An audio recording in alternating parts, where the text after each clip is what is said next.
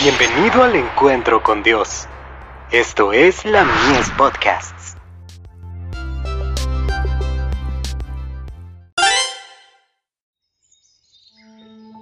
La maravillosa gracia de Dios. El ejemplo de Elías. Elías era hombre sujeto a pasiones semejantes a las nuestras y oró fervientemente para que no lloviese, y no llovió sobre la tierra por tres años y seis meses. Y otra vez, oró, y el cielo dio lluvia, y la tierra produjo su fruto.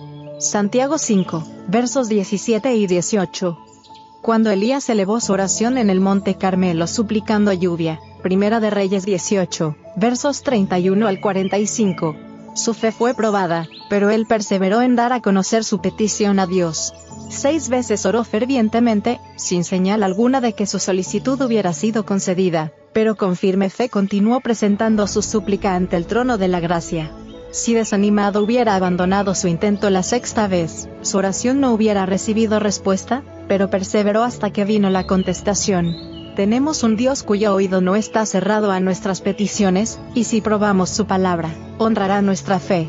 Desea que todos nuestros intereses estén entretejidos con los suyos, y entonces podrá bendecirnos sin traba ninguna, porque en tal caso no nos adjudicaremos la gloria al recibir la bendición, sino que daremos toda la alabanza a Dios.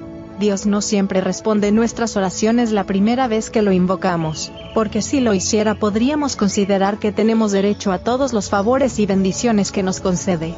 En lugar de escudriñar nuestro corazón para ver si estamos albergando algún mal en nosotros, si estamos complaciendo algún pecado, nos pondríamos negligentes y dejaríamos de reconocer nuestra dependencia de Él y nuestra necesidad de su ayuda.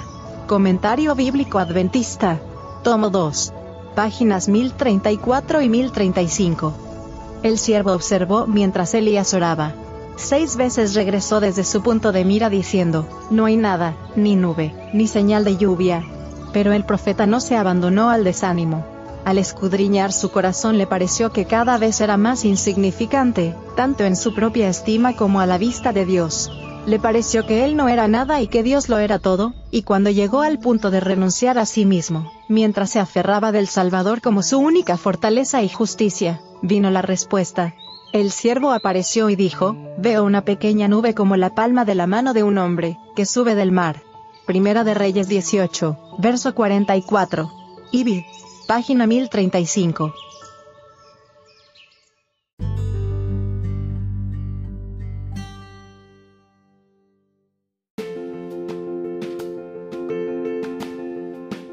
Visítanos en www.ministeriolamies.org para más contenido. Dios te bendiga.